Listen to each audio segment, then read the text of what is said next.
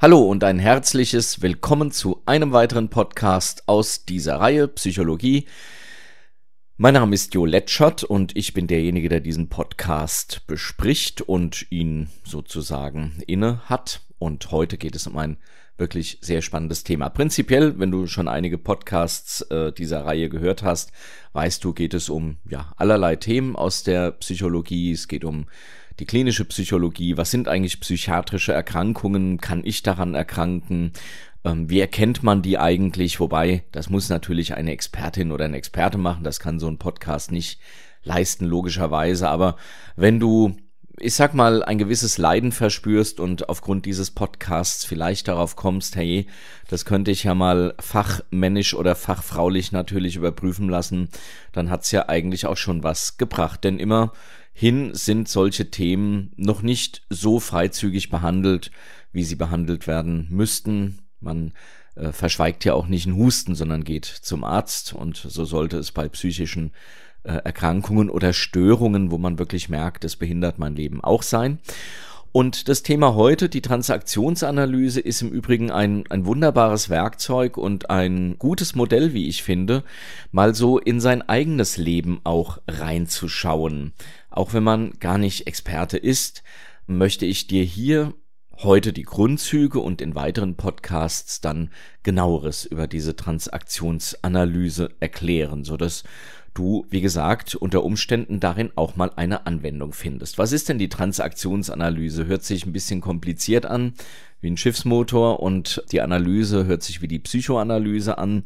Und in der Tat ist die Psychoanalyse von der Transaktionsanalyse vielleicht gar nicht so weit, von den Begrifflichkeiten allemal nicht. Ein US-amerikanischer Psychiater, Eric Byrne, hat Mitte des 20. Jahrhunderts diese psychologische Theorie, nämlich der menschlichen Persönlichkeitsstruktur entwickelt. Und die wird auch laufend weiterentwickelt. Da gibt es auch viele Schulen, es gibt unterschiedliche Bücher auch darüber.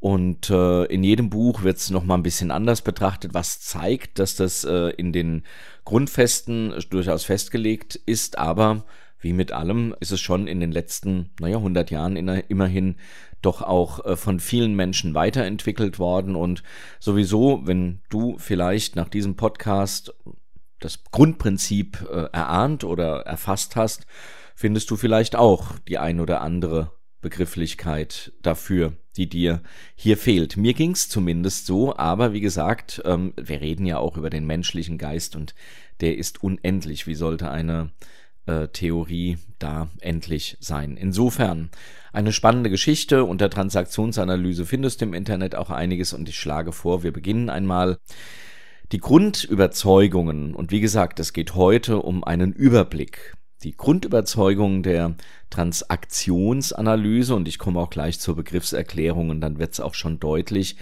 ist einmal die, dass jeder Mensch sich erstmal ändern kann. Das äh, ist eine ganz humanistische Einstellung, die zum Beispiel auch andere Therapeuten für sich in Anspruch genommen haben, die gesagt haben, der Mensch, der will sich nicht nur ändern, sondern der kann sich auch ändern. Also wir haben alle das Potenzial. Das bedeutet natürlich nicht, dass wir dieses Potenzial nutzen. Und bei manchen Menschen hat man das Gefühl, sie nutzen es extra nicht. Ähm, aber so ist das. Der andere ist ja immer der Unnormalere. Ähm, und das ist auch ein weiterer Grundsatz, nämlich ich kann den Mitmenschen nicht ändern. Also jeder Mensch kann sich ändern, aber den Mitmenschen, den können wir eben nicht ändern, sondern das kann der Mitmensch jeweils nur selbst. Also immer vor der eigenen Haustüre kehren. Und diese Änderung im Übrigen bei mir selbst und wenn der andere sich ändern will, dann auch bei sich. Diese Änderung, das weiß man heute, das ist bis ins hohe Alter auch möglich. Das nennt man in der Neurowissenschaft auch die Neuroplastizität. Das heißt, unser Gehirn kann sich bis ins hohe Alter schlicht und ergreifend ändern. So, und dann gibt es noch einen dritten Grundsatz, nämlich ich kann mich nicht beliebig ändern. Also man kann die Kräfte anregen, die mich wachsen lassen, äh, aber Wachstum ist nicht in jede Richtung und unbegrenzt möglich und auch nicht im Übrigen immer sinnvoll. Und um sinnvoll wachsen zu können, muss ich sehen, wer ich jetzt bin. Also nimm dich, wie du bist. Das ist die Aufforderung aus dieser, die Aufforderung aus der Annahme, dass jeder Mensch oder aus der Überzeugung, dass jeder Mensch sich ändern kann, ist Leben heißt, sich zu verändern. Und aus der dritten Annahme, nämlich ich kann den Mitmenschen nicht ändern, ergibt sich der Satz, ich kann den Mitmenschen nicht ändern, aber ich kann mich ändern. Das ist ja manchmal schon genug. Und du hast vielleicht selbst auch schon gemerkt, wenn du deine Einstellung zu den Dingen änderst, dann ändern sich die Dinge auch schon. Insofern, dass sie dich auch nicht mehr aufregen.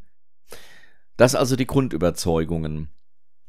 Und jetzt kommen wir zu den Persönlichkeitsanteilen, also zu dem Herzstück, würde ich mal sagen, der Transaktionsanalyse. Und da kommt der gute alte Sigmund Freud doch so ein bisschen durch, denn der, ich will es mal in Erinnerung rufen, der hat ja drei Wesensanteile genommen, nämlich das äh, Es, das Über-Ich und das Ich. Und das Es ja, das würde man heute vielleicht als das innere Kind beschreiben.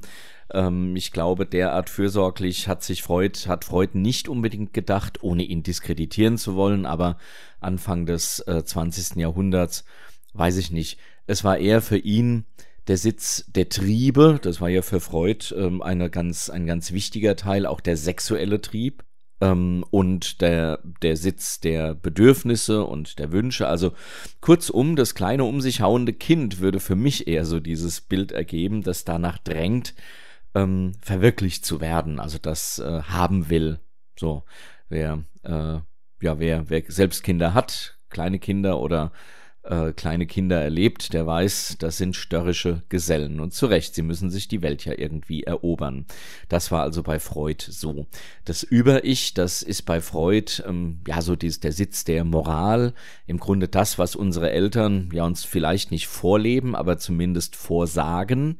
Also du darfst nicht und du sollst nicht. Und wenn wir dann um die Ecke schielen, dann sehen wir, ach, guck, Unsere Eltern dürfen und sollen aber scheinbar. Also mit der Kippe im Mund zu sagen und wehe, du fängst an zu rauchen, das gibt eine etwas zwiegespaltene Botschaft. Aber dieses, dieses Über-Ich ist eben der Sitz der Gesetze, des Rechtes, der Rechten, äh, der Moral. Und ähm, insofern kannst du dir vorstellen, ist, wir sind immer noch bei Freud, bei der Psychoanalyse, nicht bei der Transaktionsanalyse.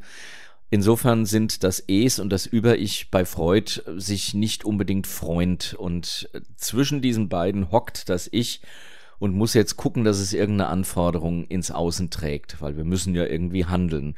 Und das tut's dann oft, nämlich genau dann, wenn es Konflikte gibt zwischen dem Es, das zum Beispiel sagt, was ist denn das für ein Idiot, der da vor uns steht, und dem Über-Ich, das da sagt, äh, na, das darfst du jetzt aber nicht sagen, sondern da bist du mal freundlich und das Ich antwortet beispielsweise mit einer Reaktionsbildung. Und das ist der Abwehrmechanismus, dass man zwar unbewusst verdrängt denkt, das ist ein Blödmann, der da vor mir steht, aber nach außen ist man total freundlich. Nicht zu verwechseln, und ich glaube, ich habe dieses Beispiel damals auch schon angebracht, nicht zu verwechseln damit, wenn wir wirklich denken, oh je, was ein Idiot, aber ich bin mal freundlich, sondern das sind sehr unbewusste Prozesse. Das heißt, man glaubt auch wirklich freundlich zu sein. Ähm, in der Psychoanalyse würde man dann bestenfalls merken, dass man seine Wut oft unterdrückt und stattdessen freundlich ist. Also das wäre dann die therapeutische Komponente. So, so viel nochmal zur Psychoanalyse. Kommen wir jetzt zur Transaktionsanalyse. Die hat ähnliche Begrifflichkeiten, nämlich das Kind-Ich, das Eltern-Ich und das Erwachsenen-Ich. Und das Kind Ich, ja, da passen so die Worte Einengung, Angst, Trotz, Wissensdrang, Abenteuerlust, Kreativität, Spontanität, Hochgefühl, Begeisterung, also alles Emotionale von, von oben bis unten, leiden, spielen, genießen. Das ist so das, was die Kinder machen. Sie leiden natürlich. Gerade als Kind ist man relativ wehrlos und muss so manches über sich ergehen lassen ähm, und muss für manches kämpfen, das eine Kind mehr, das andere weniger.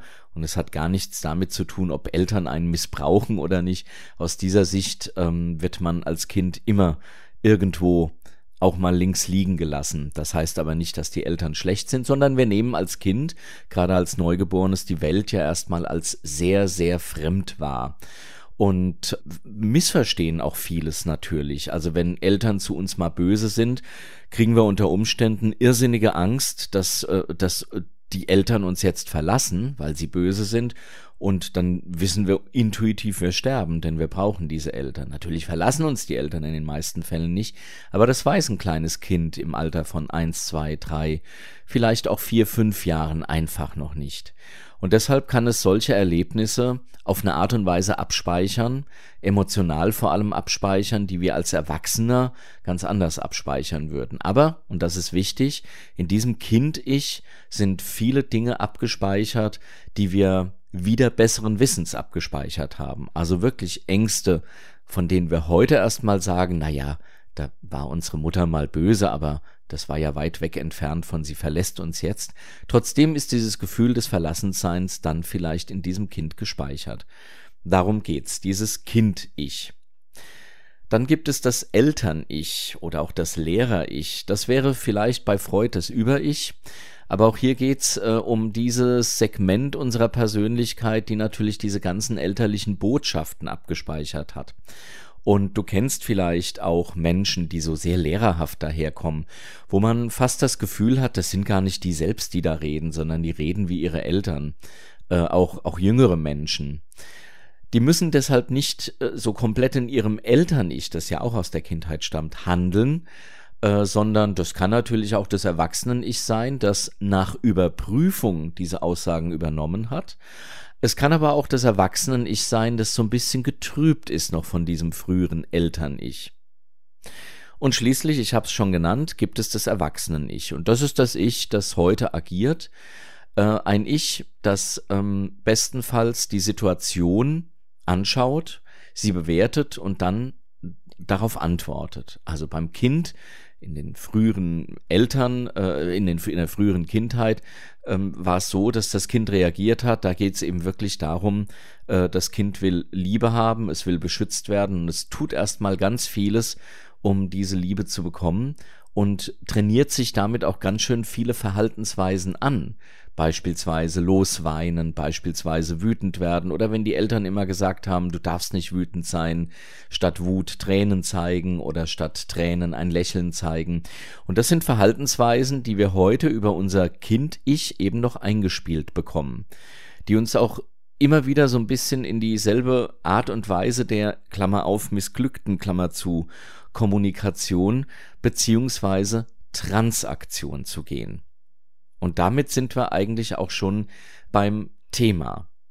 Und das Thema ist eben das, wenn wir heutzutage so miteinander kommunizieren, dann wäre es logisch, wir würden das ähm, über das Erwachsenen-Ich machen.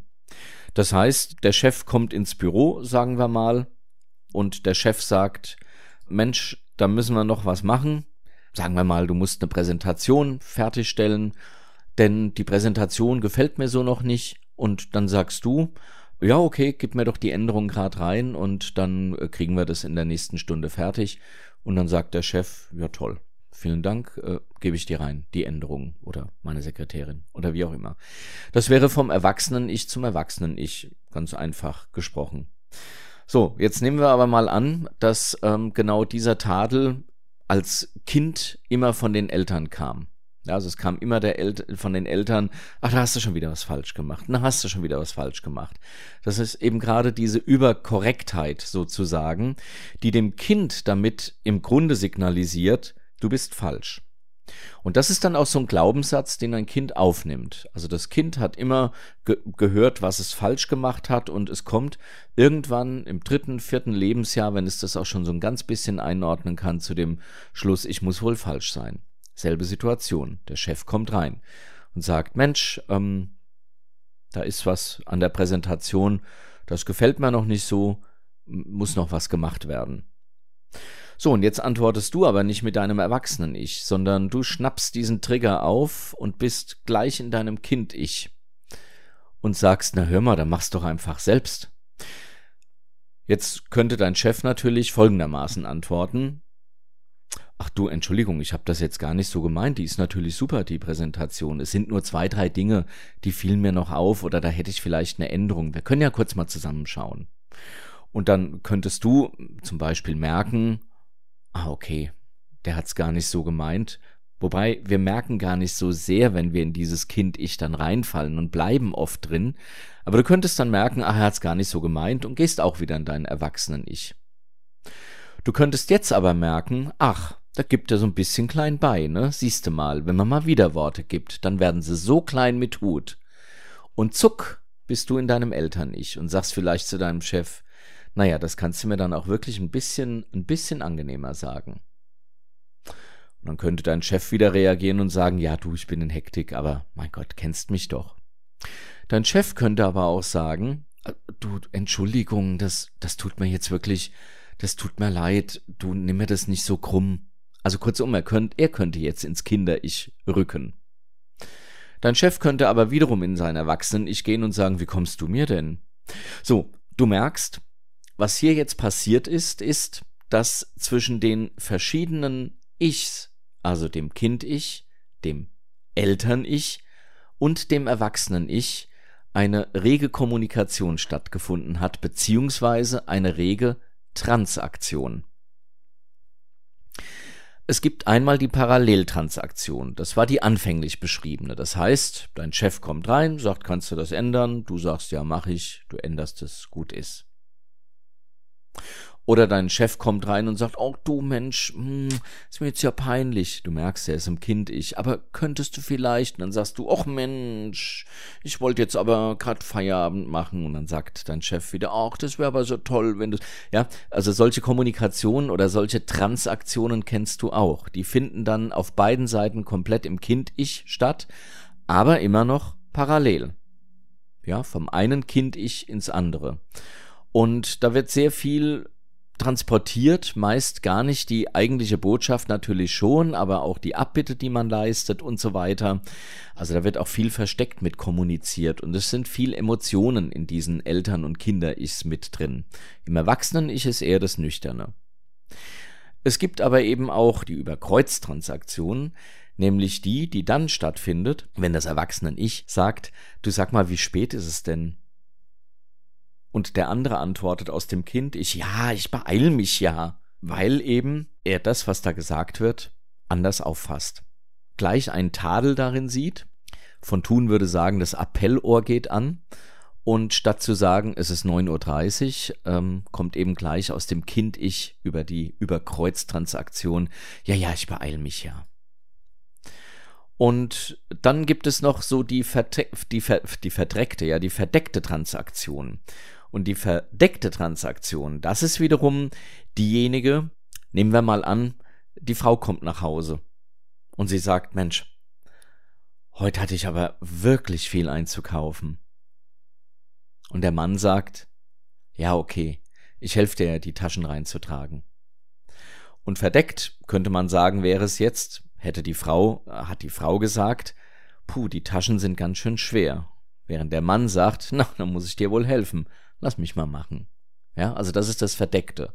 Also wir sagen nicht, was Sache ist, wir sagen nicht, du, ich habe einen Mordseinkauf gemacht, kannst du mir mal helfen, die Taschen reinzutragen? Und der andere sagt, klar mache ich. Sondern ich sage, boah, heut hatte ich jetzt wirklich viel einzukaufen. Und der andere sagt dann eben, na, ich helfe dir mal die Taschen reintragen.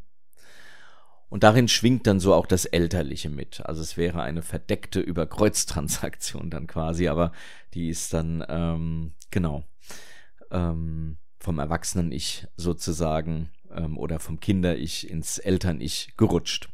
Genau, also das sind die Transaktionen, die Transaktionstypen, die es so gibt aus den entsprechenden äh, Persönlichkeitsanteilen, die in der Transaktionsanalyse entsprechend entdeckt wurden. Also nochmal zur Wiederholung. Die Transaktionsanalyse arbeitet mit äh, drei Annahmen, nämlich der Annahme, ähm, ich, der Mensch kann sich verändern, ähm, er kann sich nicht beliebig verändern und es ist auch nicht sinnvoll, sich beliebig zu verändern, sondern es ist wichtig zu wissen, wer bin ich? Also wer bin ich jetzt? Wo stehe ich? Und wir können unsere Mitmenschen nicht ändern, sondern wenn uns etwas stört, dann müssen wir schauen, was wir tun können, dass es uns nicht mehr stört, denn es stört ja uns. Dann gibt es die drei Persönlichkeitsanteile, nämlich das Kind-Ich und das Eltern-Ich, die werden in der Kindheit größtenteils gebildet und sind gefüllt von kindlichen Annahmen, die aber oft ins Erwachsenenalter mit übernommen werden. Und das Eltern-Ich sind die elterlichen Annahmen, die man als Kind aufnimmt und dann als Eltern-Ich eben auch mit sich herumträgt. Und es gibt das Erwachsenen-Ich und das ist das Ich, das bestenfalls mit dem Erwachsenwerden die kindlichen Annahmen und auch die elterlichen Annahmen reflektiert und eben zu einem ja selbst Erwachsenen-Ich äh, entsprechend ähm, aufbaut. Das auf eigenen Annahmen und auf eigenen Überzeugungen beruht. Das ist oft aber eben nicht der Fall, sondern das Erwachsenen, unser Erwachsenen-Ich ist oft getrübt, nämlich von Annahmen der Eltern oder auch von Annahmen der Kinder. Und das können Bannbotschaften sein, das können Wegweiser oder auch Erlaubnisse oder schlicht und einfach auch Skriptentscheidungen sein, die wir getroffen haben aufgrund von Erfahrungen, die aber ja, wie schon gesagt, auf einem recht ja, dünnen Erfahrungsboden fußen. Im Alter von zwei, drei, vier, fünf und auch sechs Jahren hat man noch nicht die Erfahrung, die einem nutzt äh, oder die wirklich auch geeignet ist, äh, entsprechend eine gute Einordnung einer Situation zu übernehmen. Es gibt in der Transaktionsanalyse dann noch die Transaktionen eben, also drei Grundüberzeugungen, drei Persönlichkeitsanteile und die reden auch miteinander. Entweder parallel, also das Eltern-Ich redet mit dem Eltern-Ich. Kennst du vielleicht. Vielleicht sogar nach dem Elternabend. Na, ich weiß ja nicht, ob die Lehrerin so toll ist. Ja, ja, ja, da habe ich auch meine Zweifel. Also da unterhalten sich zwei, nicht zwei Eltern, sondern zwei Menschen, die gerade im Eltern-Ich drin sind. Ne, dieses Beurteilende und auch Verurteilende. Oder das Kind-Ich zum Kind-Ich. Ach du, jetzt ist mir aufgefallen, dass ich ganz vergessen habe, was einzukaufen. Na, das macht doch nichts, dann kauf ich's dir. Hm. Ja, also parallel, aber Kind zu Kind. Also Kind-Ich zu Kind-Ich und oder kindisch zu kindisch. Und dann gibt es das Erwachsenen-Ich. Das wäre eben zu, beispielsweise wie der Elternabend. Ähm, naja, also das ist sicherlich ganz gut, was, was die Lehrerin macht. Ähm, ich weiß nur nicht, ob es so gut ist, das über zwei Stunden zu machen, denn also meine Aufmerksamkeit wäre nach einer Stunde weg. Ja, da haben Sie recht, da könnte man auch noch mal nachfragen, ob es da vielleicht eine andere Möglichkeit gäbe. Das wäre so ein erwachsener Kontakt. Das kann dann aber natürlich auch über Kreuz stattfinden, also dass man sagt, Entschuldigung, wie spät ist es denn? Und der andere rutscht gleich ins Kinder-Ich und sagt, ins Kind-Ich und sagt, ja, ich komme ja. Ja, also das wäre noch sowas. Oder es kann eben eine verdeckte Transaktion sein, also dass ich ganz bewusst Informationen verschweige und im Schauspiel sagt man, im Subtext schwingen die dann mit. Also zum Beispiel, hui, heute hatte ich aber viel einzukaufen. Ja, ich helfe dir natürlich gerne. Der Subtext wäre, na, was würdest du schon ohne mich tun? Soweit zur Transaktionsanalyse zum ersten Teil. Es geht natürlich noch weiter und normalerweise müsste ich jetzt sagen, bleib dran, denn es wird noch so spannend. Wir werden auf die Psychospiele noch zu sprechen kommen und du wirst da vieles aus deinem Alltag auch wiedererkennen und vieles aus deinem Leben vor allem. Insofern, ähm, damit es aber nicht ganz so lange dauert, so ein Podcast, machen wir es in zwei Teile. Den gibt es dann bald, beziehungsweise je nachdem, wann du es hörst, schau einfach nach Teil 2 zur Transaktionsanalyse und es wird noch weitere Podcasts geben dazu sicherlich. Wenn du überhaupt mal gucken willst, wer bin ich denn so, dann schau auf letchert.net, L-E-T-S-C-H-E-R-T.net oder schreib mir an jo.letchert.net. In diesem Sinne, alles Gute, bis bald, dein Jo Letchert.